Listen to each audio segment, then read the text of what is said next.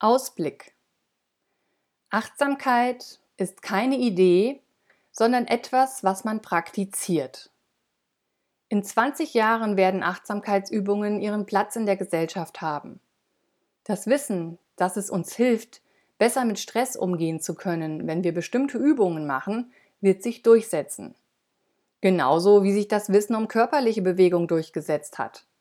Natürlich wird nicht jeder Achtsamkeit üben, genauso wie nicht jeder Sport treibt. Jedoch das Wissen um die geistige Ertüchtigung wird sich im gleichen Maße durchsetzen, wie sich das Wissen um die körperliche Ertüchtigung durchgesetzt hat. Menschen wissen, dass es nichts nutzt, nur über Sport zu sprechen. Sie verstehen, dass sie auch trainieren müssen. Diese Erkenntnis wird sich auch im Achtsamkeitstraining etablieren.